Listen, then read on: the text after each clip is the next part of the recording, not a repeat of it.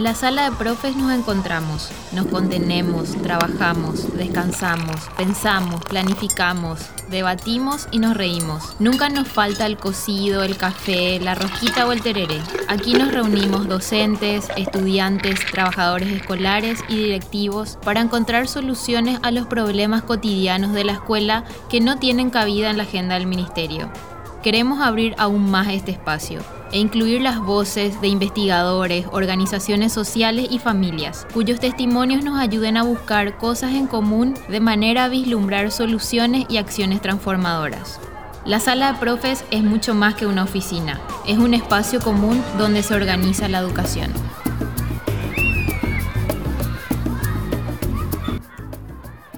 Bienvenidos, bienvenidas al segundo episodio de Sala de Profes, el podcast en el que debatimos acerca de los diferentes aspectos que hacen a la educación en Paraguay, como la pedagogía, derechos humanos, educación integral de la sexualidad, estatuto docente, currículo oficial, entre otros temas. Mi nombre es Ana Portillo. Y yo soy Mauri Paradea. En este capítulo nos metemos en el debate sobre una de las condiciones esenciales de la democracia y garantía para el cumplimiento del derecho a la educación integral de calidad y sin discriminación de ningún tipo, la participación.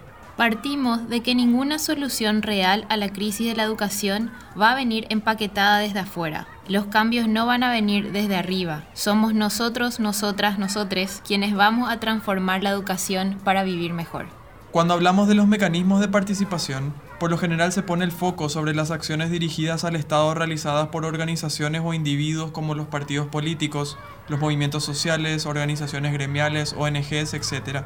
Sin embargo, también está presente la participación en otros planos como el local, comunitario e incluso se puede hablar de participación dentro de una institución como la escuela o colegio. Por eso decimos que la educación es política y que todo sistema educativo trae consigo un modelo de participación. Este puede estar reglamentado o no y puede dar más o menos cabida a los y las miembros de la comunidad educativa. Desde aquí nos preguntamos si vivimos en un régimen democrático. Nuestro recorrido por las aulas debe formarnos también en prácticas democráticas, es decir, que en las diferentes etapas de la educación formal podamos adquirir, además de conocimiento académico, las herramientas necesarias para participar en los procesos de toma de decisiones que afectan a nuestra educación y a la vida en general, tal como lo garantiza nuestra Constitución Nacional. Para empezar a adentrarnos en este tema, estuvimos preguntando en el grupo de WhatsApp de la sala de profes cuál es la relación entre participación y educación, y surgieron algunas reflexiones. Hoy hablar de educación sin participación es casi inconcebible, pero no siempre fue así. Antes era la maestra enseñaba, mostraba, exponía y el alumno escuchaba en silencio y luego repetía. Preguntar nomás era visto ya como insolencia. La obediencia era muy valorada. ¿Y cuál fue el resultado? Una sociedad conservadora con resistencia casi a los cambios. Hoy hablamos de una educación participativa, activa, y eso implica cambios en los roles. La maestra conduce, guía, escucha, el estudiante pregunta, prueba, duda, descubre su valía, desarrolla confianza en su capacidad, que puede y eso le da valor para expresarse y atreverse a la acción, a hacer. Para mí la participación implica fundamentalmente diálogo, escucha, construcción colectiva, respeto, diversidad, eh, esos elementos deberían estar presentes en un proceso participativo. Muchas veces se habla de participación cuando lo que se busca es simplemente convencer o imponer o ya eh, simplemente eh, legitimar ciertas agendas o ciertas posiciones o ciertas propuestas, digamos. En ese sentido, entonces creo que es importante entender eh, la participación como un diálogo pluralista, respetuoso, amplio, para construir un objetivo o una propuesta en un campo determinado. Eh, lo que hacemos tiene mayor resultado, mejores resultados si participamos. Pero además, si nos formamos para la participación y participamos, desarrollamos más nuestras capacidades como seres humanos y como seres sociales. Entonces eh, es un, un valor en sí mismo, no solamente un medio. La relación entre participación y educación para mí es de interdependencia. Una cosa no se da sin la otra. Si partimos de la idea que la educación se da en un proceso de relación con otra persona u otras personas, en ese sentido, la mirada de uno suma en el debate y la construcción del conocimiento de uno mismo y del otro, porque en esta relación lo que plantea uno u otros generan ruido y hace pensar sobre el conocimiento que cada uno tiene. Esto me permite afirmar lo que ya sé, modificar o incorporar nuevos conocimientos. Para el episodio de hoy nos pareció más que oportuno contar con la voz de la compañera Inés Perrota. Ella tiene una amplia trayectoria en la educación formal y no formal y en su trabajo el aspecto participativo tuvo y tiene un lugar protagónico. Bueno, Inés Perrota, eh, soy educadora, eh, tengo experiencia de trabajar en educación formal, pero también en la no formal. Y hace este, algunos años eh, he vuelto a Paraguay, fui sujeto de, sujeta del exilio de mis padres, allá durante la dictadura, por tanto me formé en la Argentina y en el año 92, en pleno proceso de reforma educativa en Paraguay, este, me reintegré a la sociedad paraguaya y ahí empezaron mis, mis eh, primeros pasos en, educación como educadora popular. Tuve la oportunidad en aquel entonces que me permitió reencontrarme con mis raíces, recorrer el país de la mano de un gran compañero como Ubaldo Chamorro, eh, trabajando con docentes de asentamientos campesinos que entonces estaban instalándose en las tierras recuperadas o en nuevos, este, digamos, asentamientos. Y a partir de ahí, este, ya, eh, bueno, tuve oportunidades de trabajar en programas de apoyo a la reforma educativa. Actualmente sigo, digamos, trabajando en educación, un poquito este, desde eh, capacitaciones, generalmente en la vinculación con docentes para el trabajo de la formación, que es una de las cuestiones que me gusta mucho. Y bueno, y por el otro lado estoy en la municipalidad trabajando en la Dirección de Niñez y Adolescencia por ahora. Bueno Inés, un gusto que nos acompañes hoy en Sala de Profes. Un poco para ubicarnos en el contexto actual, ¿qué entenderías vos por participación en este contexto nuestro nacional que, que es de mucha desigualdad, inequidad, exclusión y discriminación? ¿Cómo entendemos la participación en esta realidad nuestra? Eh, yo la entiendo como una gran mentira en realidad. Eh, lo entiendo como una expresión muy mezquina, eh, muy formal, ¿eh? donde bueno, eh, es correctamente o políticamente correcto decir que abrimos espacios de participación, pero pareciera que en algún momento esto se, se entiende como la asistencia a determinadas invitaciones o eventos que se realizan pero que en realidad no expresan el sentimiento, el sentir, las necesidades que tienen los niños, las niñas, los adolescentes, en este caso del entorno escolar. Creemos que vamos a formar parte de algo y ahí estamos y después somos estadísticas, ¿no? que no hacen más que profundizar las desigualdades, porque finalmente, este, y ahí voy a poner lo que yo creo, yo creo que la participación es la expresión o es una de las expresiones de libertad más potente que tiene el ser humano, ¿no? porque participando estoy expresando mi, yo, estoy, me estoy expresando, ¿no? Y estoy exponiendo mis, mis cosas, mis necesidades, me estoy exponiendo yo. Y eso es el ejercicio para mí pleno de la libertad. En ese trayecto, ¿eh? en ese caminar, este, el sujeto va desarrollándose, porque es lo que puede ¿eh? y, lo hace y se expresa y demanda y exige y, pone lo que piensa sencillamente, ¿no? Este, creo que en este, en este contexto no se da. Esta diferencia entre lo formal, donde todos posamos participación, y realmente una experiencia genuina de libertad y de exponernos. ¿Cómo diferenciamos esas dos formas? ¿Cuáles son los elementos que nos permiten distinguir una cosa de la otra? Eh, a ver, en esta escuela se hace lo que yo digo, lo que mm. yo quiero, ¿eh? y mira qué diferente es esta otra norma o esta otra cuestión que yo puedo contraponerla a decir, en esta escuela está todo permitido, salvo lo que atenta contra mí, lo que atenta contra vos y lo que atenta contra la tarea. Fíjense que son dos normas que definen esta diferencia. ¿no? Lo, remito y lo pongo en el ámbito del entorno escolar, digamos, porque es donde generalmente se produce el gran debate de que el director o el directora o, los docentes dicen tal o cual cosa y eso hay que cumplir. Los chicos y las chicas no preguntan porque acá se hace lo que yo digo. Y esas son normas ¿eh? que se instalan, digamos, en una institución, pero que tiene que ver, me parece, con eh, esta construcción que se ha ido haciendo a lo largo de la historia en las relaciones con los niños desde la casa, la familia. Yo me acuerdo, era chica y a mí yo no, me permitían participar de las conversaciones de los adultos, por ejemplo, ¿no? Son pautas culturales que se van, digamos, desarrollando en el sujeto y eso se tiende a replicar y de hecho que es lo que se repite porque es lo que aprendí, es como los docentes enseñan como aprendieron en la escuela, eh, en la mayoría o en general, digamos, esas eran las conclusiones a las que llegaban los docentes cuando trabajábamos fuertemente el tema de la práctica, ¿no? Y de la historia, y cómo viene, y de dónde lo sacaste, y por qué lo haces.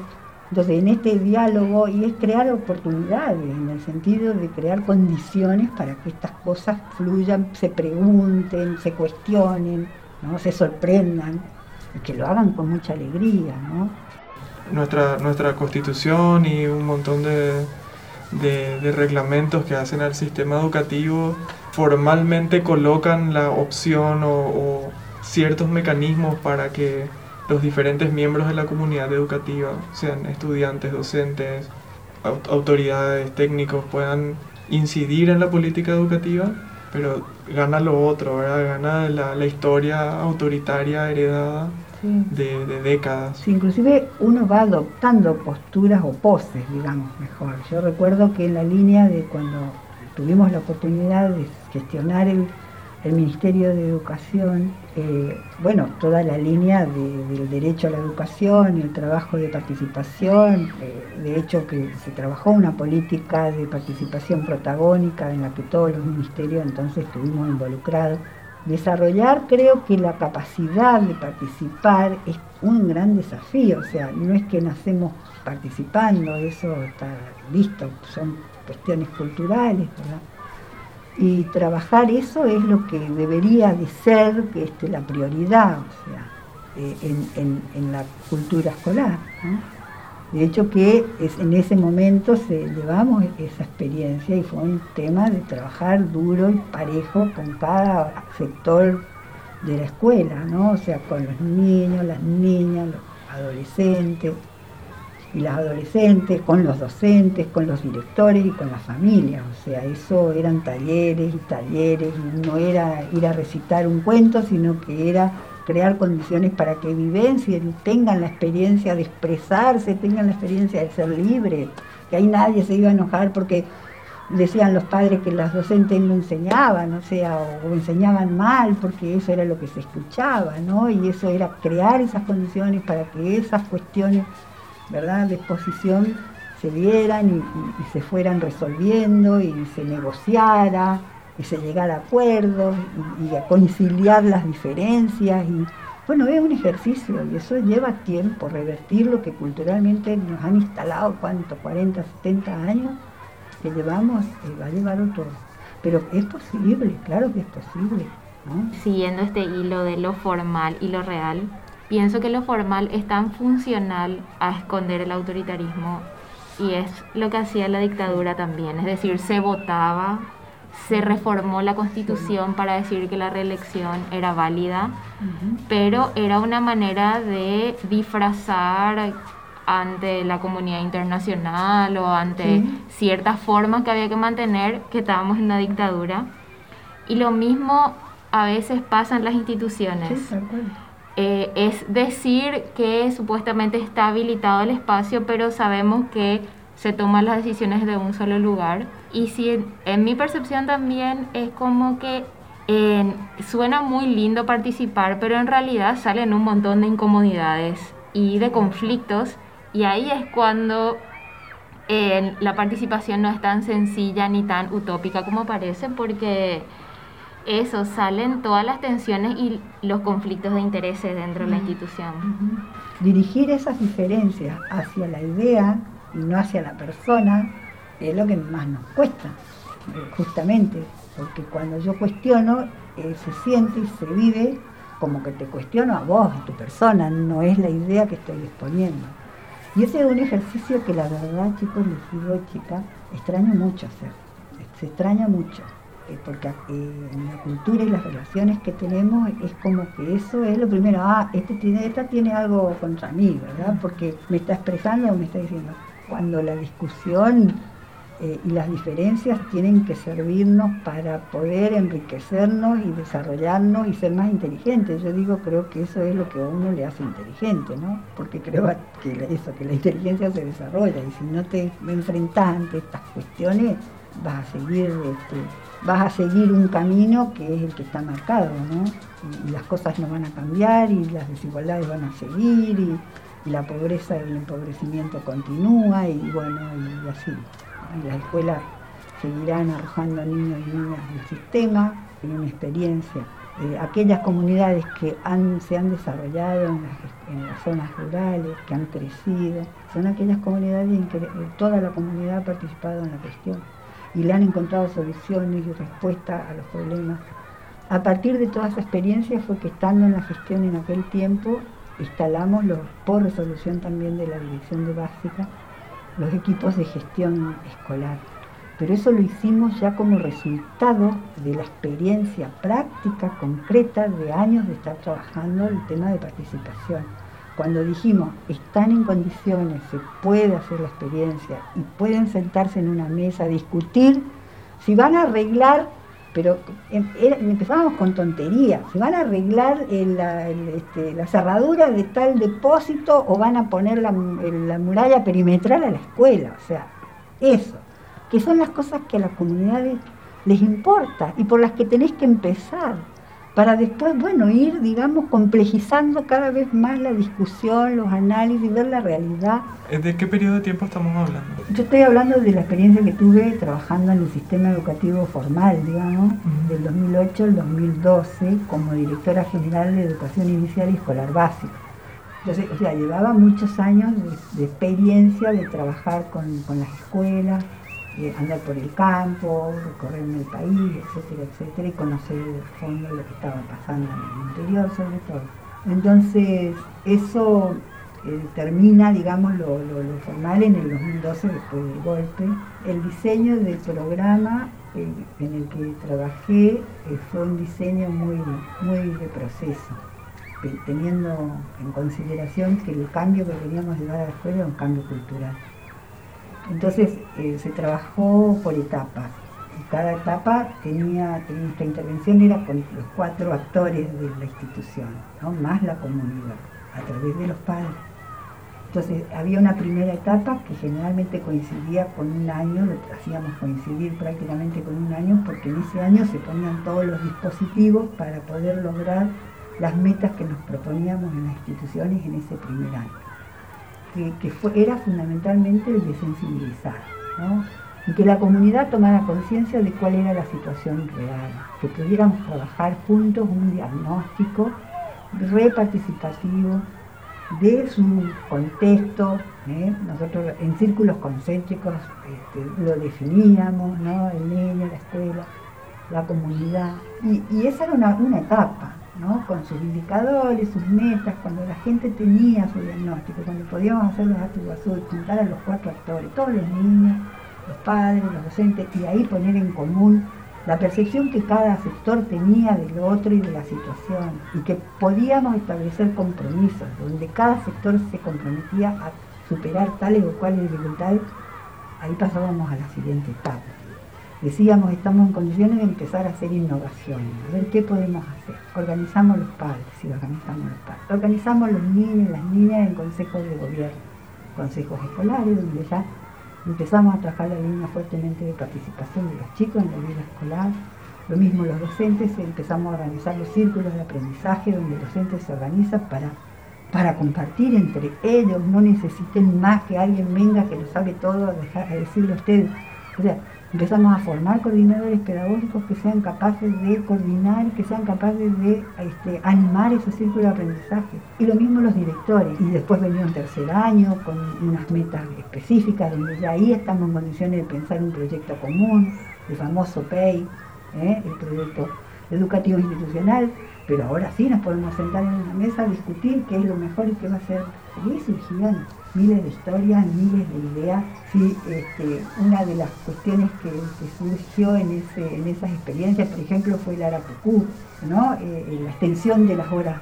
Porque dijeron, acá no vamos a salir de esto si los chicos no están más tiempo en, el aula. Entonces la comunidad se organizó y puso el almuerzo, y los profesores ahí se, reorganizaron, pero todo lo hicieron ellos, nosotros no les mandamos a que lo hicieran, ellos vieron el problema, identificaron las dificultades, identificaron las fortalezas que tenían como comunidad y ahí arrancaban, ¿viste? Le tirabas una idea o una, ¿qué podemos hacer? Y, ante el problema que los chicos tienen en matemáticas, ¿cómo podemos ayudarlos a ejercitar la matemática? Y sale alguien que te dice, el almacén, ¿Por qué no ponemos un almacén, una farmacia? Los chicos van siempre, las chicas van al, almacén. Y ahí se pide el producto, ahí se paga, ahí se da el vuelto. Se empieza a ver la realidad como lo que es, integrada.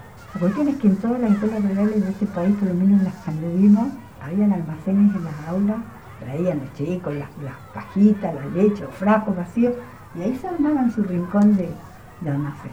O de farmacia, porque los generales generalmente son los almacenes de nuestra patria, ¿verdad?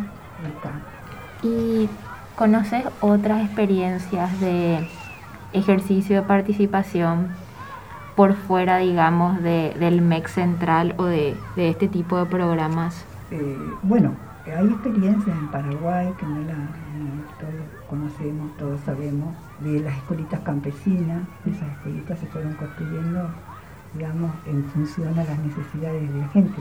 La verdad que nuestra inspiración estuvo fuertemente puesta en esa experiencia. Eh, yo no la viví, la conocí de compañeros que, fueron parte de esa experiencia y como parte de la historia, obviamente. Eh, todo este proceso del trabajo del diagnóstico y de la participación fue una inspiración en realidad desde ahí, de esa experiencia. Esa y escuela activa que también se ubica dentro, digamos, de lo que ha sido la escuela, eh, el sistema formal, entre escuela activa y escuela viva, que fue también una inspiración de Ubaldo en tu experiencia por las escuelas campesinas y por otro lado la experiencia colombiana de la, de la escuela nueva, que también fue, digamos, fueron experiencias en zonas rurales que retoman, digamos, corrientes pedagógicas de allá, de, de aquellas primeras, ¿no? de la Montessori, de la Pestalozzi, de, inclusive de, Ramón y Cardoso, o sea que una, una conjunción, digamos, de, lo intelectual con la experiencia y nuestra realidad. Se, se hizo la contextualización de nuestra realidad, que además, bueno, es lindo, ¿no? Tenía poca cosa, sobre todo trabajando en las zonas rurales, ¿no? que también fue un gran desafío. Yo siento que en esto de la, de la relación participación-educación, hay como dos dimensiones. Una es la dimensión de la gestión, es decir, que estos cuatro estamentos de manera paritaria tengan un espacio de decir en qué se va a priorizar el presupuesto o cuál es la prioridad de esa institución o la urgencia. Y por otro lado está la dimensión más pedagógica de la participación. Es decir, yo puedo generar este equipo y tener espacio de discusión, pero irme a enseñar mi hora de matemática y en esa hora de matemática ser la clase magistral tradicional sin participación. Y siento como que también está muy incipiente el debate de métodos pedagógicos participativos, ¿verdad? todavía es, es un campo muy inexplorado o realmente la formación docente no va hacia ahí todavía. La verdad que se vive con esa contradicción. Es complicado en el sentido de que no hay un esquema de referencia de otra práctica pedagógica. O sea, yo no puedo hacer lo que nunca he vivido. Es inconcebible. ¿Entendés? Y eso les pasaba a ellos. Entonces, yo venía de una experiencia de Argentina, que, allá, bueno, nos adelantamos un poquito a la, a la apertura democrática, y tuvimos la oportunidad en todo ese proceso de, de repente de acceder a literatura, acceder a nuevos cursos, nos metimos en la línea de constructivismo, yo, yo tenía un campo de, acción en esos bachilleratos bastante amplio. El desafío era transformarlos con programas curriculares, transformarlos en el sentido de pasarlos a ser constructivistas, o sea, yo tenía que dejar de enseñar como estaba enseñando filosofía, tenía que hacer otra cosa. Y todo ese proceso a mí me llevó muchos años, no es que me recité el constructivismo a hacer lo que dice Piaget, y todo eso y ya voy. A mí me llevó mucho tiempo seleccionar qué cosas poder enseñar con una metodología que además la tenía que inventar yo, porque no hay una metodología para enseñar desde esa perspectiva. Entonces no era así de hoy para mañana. Y eso cómo lo instalábamos en la escuela, en estas prácticas docentes. Entonces, bueno, entrábamos a pensar entrábamos a pensar y primero lo hacía con mi equipo técnico, eh, experiencias de vivenciar para que pudieran ver cómo aprende el sujeto, cómo se, construyen los, aprendizajes, cómo conoce.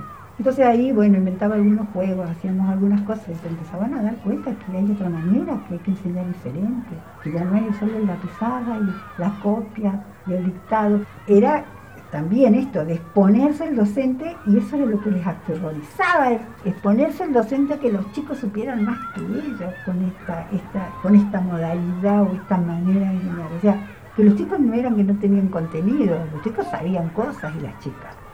Era crearles las condiciones pedagógicas para que ellos pudieran expresarlo.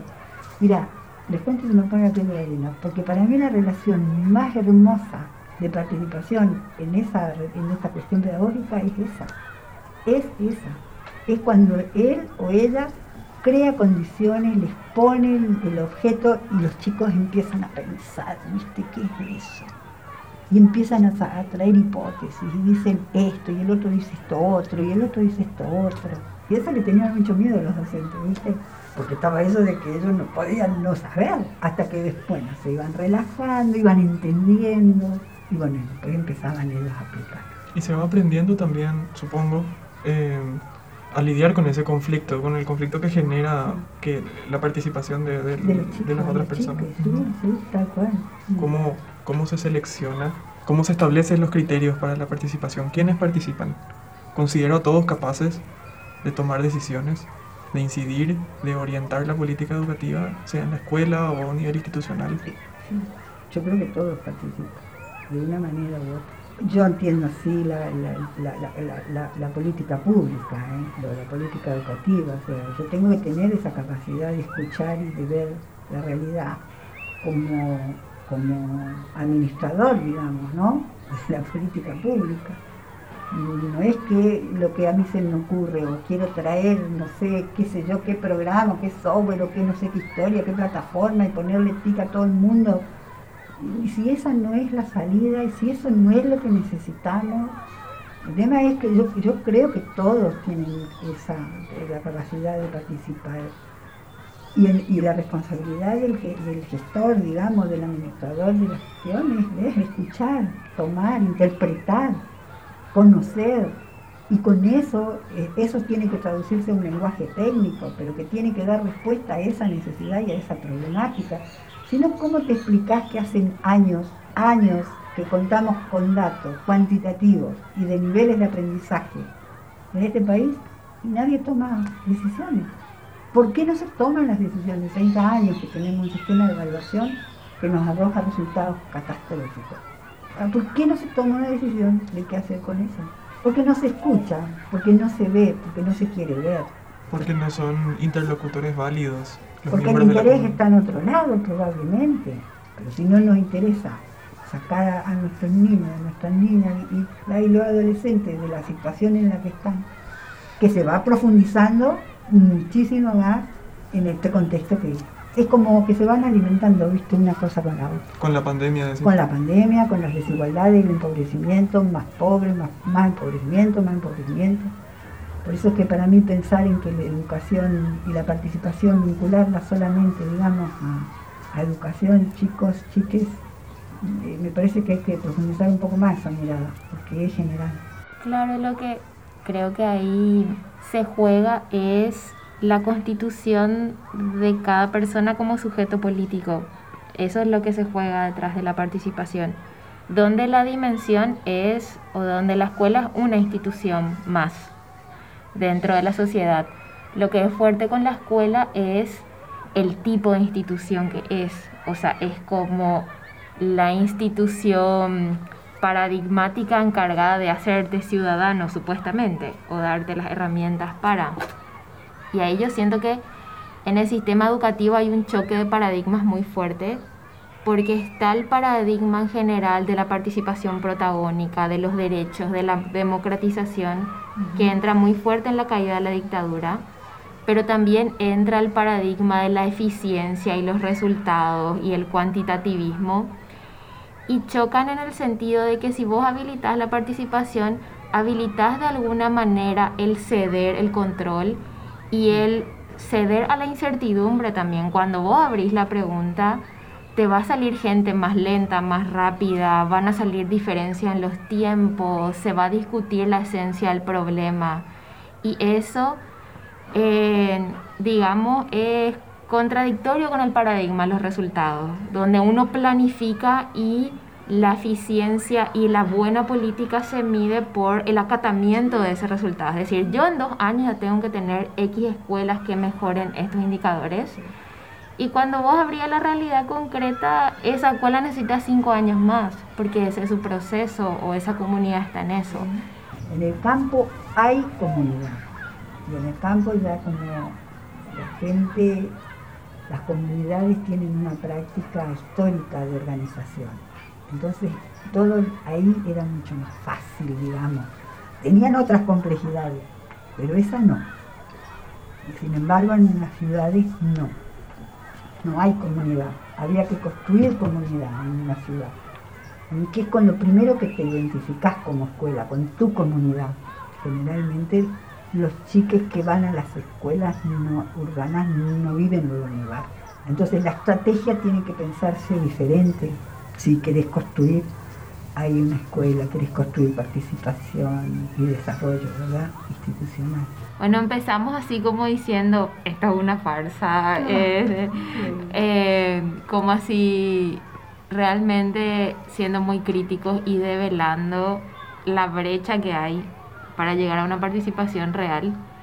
Y en ese sentido, ¿cuáles son pasos o tareas que tenemos para avanzar en que realmente eh, podamos tener una educación participativa y una participación para la educación en esas dos dimensiones? Mm, mira, eh, creo que es bien complicado lo que me preguntas, porque yo creo que no es tarea solo de la escuela. Yo creo que la familia tiene como bien su rol educadora tiene un papel fundamental también en esto. El ejercicio de la participación debería de darse desde ahí, pero en estas relaciones que tenemos de, de subordinación, machistas, etcétera, etcétera, que todavía tenemos, generalmente eso no. La escuela en eso cumple también, de hecho, un papel fundamental porque es la que debería de agregarle a la familia esos componentes, ¿no? Entonces creo que también ahí hay una lucecita naranja que hay que prenderla, como en alerta, el vínculo escuela-familia, que tiene que, ver eso, replantearse la escuela esa relación, este, si entramos en esta línea ¿no? de, concretar realmente la construcción de una escuela comunitaria, este, con identidad, digamos, comunal. Y creo que las escuelas deberían de tener para eso un poco más de autonomía. Yo creo que las escuelas deben de ir pensando en, cierta autonomía en relación a, a, su vínculo con el ministerio en ese tipo de temas, ¿no? porque finalmente tampoco el ministerio, la central, digámoslo, los administradores escuchan estas cosas, escuchan a las escuelas. Y, a lo mejor, bueno, ahí hay escuelas que bárbaro, o sea, que lo hacen, que se arriesgan, que se exponen, que trabajan con la familia, que trabajan con los docentes, pero que mm, ahí están, ¿no? Yo no tengo la receta, no te puedo decir paso uno, paso dos, paso tres. Creo que hay que tener convencimiento, estar convencida de que es un componente fundamental en el desarrollo de la vida, en la participación, creo que es una de las expresiones más contundentes de la libertad del ser humano. Es un proceso, es un proceso de mucha reflexión, eh, de ser creativo, eh, de asumir responsabilidades para con la gente, tenés que tener también esa visión de, de, detectar a los docentes y las docentes que tienen ciertas aptitudes y ciertas capacidades. Y formarlos, formarlos, formarlos. Y hay, en todas las escuelas hay, se encuentra en todo el país gente súper extraordinaria, extraordinaria, están esperando mucho, mucho. Así que bueno, Anita, no puedo responderte me respondiste justamente, es decir, que no hay, no hay receta.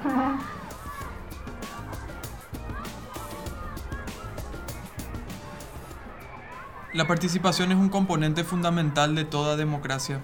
Además de representar un derecho formal, se trata del ejercicio de la libertad. El desafío está en la generación de condiciones para que las personas mismas tomen conciencia de la realidad y manifiesten cuáles son sus necesidades y sus problemas.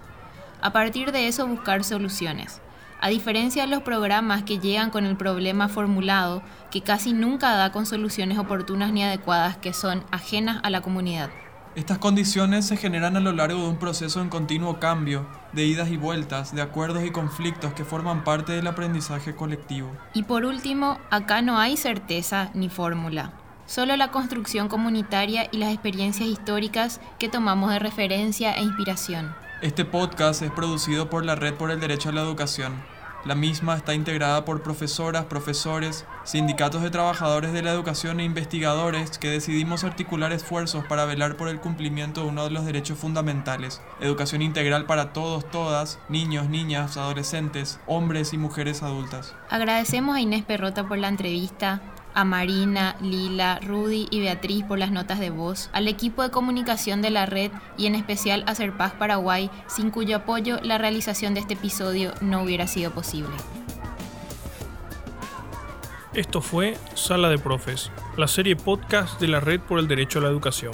Podés encontrarnos, escucharnos y seguirnos en Spotify y YouTube como Red por el Derecho a la Educación PI y en Facebook como arroba Red Educación PI. Activando las notificaciones podés enterarte de los nuevos episodios. Será hasta un próximo encuentro.